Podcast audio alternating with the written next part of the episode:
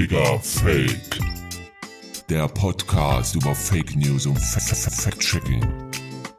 Mit Viktoria Graul.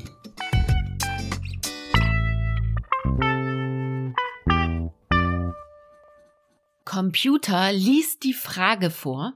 Hallo Viktoria, ich bin Jule und Studentin. An meiner Uni darf ich Wikipedia nicht als Quelle nutzen, wenn ich Hausarbeiten schreibe. Erklär mir mal, warum sollte ich nicht alles glauben, was auf Wikipedia steht? Naja, sicherlich hast du schon mal gehört, dass das Online-Lexikon zu den weltweit meistbesuchten Internetseiten zählt.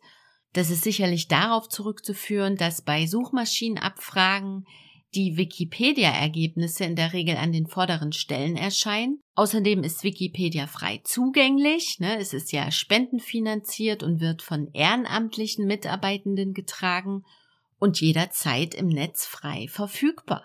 Und das Wissen, das Wikipedia abbildet, ist teilweise viel aktueller am Nachrichtengeschehen dran als bei herkömmlichen Enzyklopädien. Doch macht es wirklich Sinn, sich auf Wikipedia zu verlassen? Hm, eher nicht. Es gibt nämlich jede Menge berechtigte Kritikpunkte. Ich habe hier mal drei herausgepickt. Schauen wir uns aber erstmal an, wie Faktencheck bei Wikipedia funktioniert. Das Ganze fügt sich ein in einen Korrekturprozess, was ja üblich ist, immer dann, wenn man was publizieren will.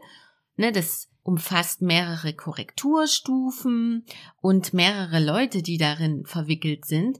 Bei Wikipedia heißt das, wenn jemand einen Artikel neu erstellt oder überarbeitet, kommen erfahrene Autorinnen und Autoren ins Spiel. Sie prüfen den Text auf formelle Kriterien hin, also zum Beispiel, ob der Artikel neutral oder wertend verfasst wurde, ob der Text relevant genug ist, überhaupt auf Wikipedia veröffentlicht zu werden. Und dann geht's noch um den Inhalt. Welche Belege werden genannt, um Fakten zu untermauern, welche Belege vielleicht nicht sind die im Text verwendeten Quellen seriös?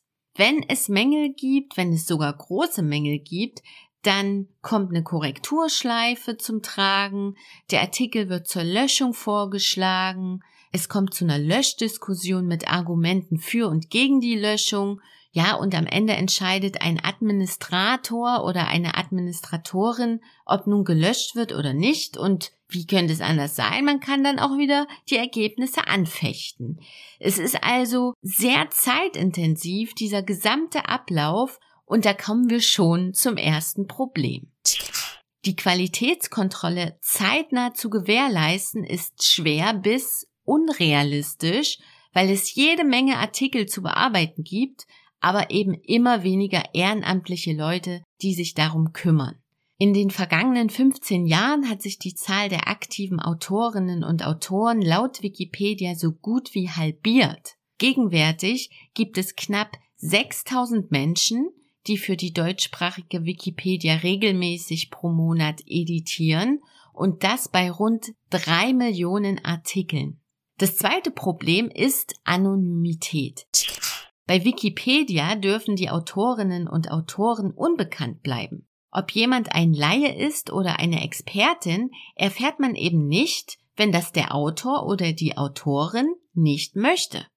Anonymität machte Wikipedia in den Gründungsjahren super attraktiv, weil das ja ein Gegenentwurf war zu den etablierten Lexika. Aber wer anonym ist, hat natürlich auch den Vorteil auf seiner Seite, nicht so einfach zur Rechenschaft gezogen zu werden für das, was er oder sie da schreibt. So kommt es, dass einige Themenbereiche innerhalb der Wikipedia gut wegkommen, weil sich da viele Leute mit Fachwissen und hohen wissenschaftlichen Ansprüchen einbringen. Andere Themenbereiche sind anfälliger für verdeckte Werbung oder politische Agenda, weil einige Autoren und Autorinnen gezielt falsche oder irreführende Informationen einstreuen oder weil sie richtige Informationen aus den Texten löschen und hoffen, dass das bei der Qualitätskontrolle unbemerkt bleibt. Das dritte Problem betrifft die Quellenarbeit und hier ganz speziell bei aktuellen Themen. Es ist bei Wikipedia erlaubt, Medienberichte als Quellen zu nutzen. Problem nur, auch Journalistinnen und Journalisten machen Fehler in der Berichterstattung und einige korrigieren das auch nicht oder sehr verzögert.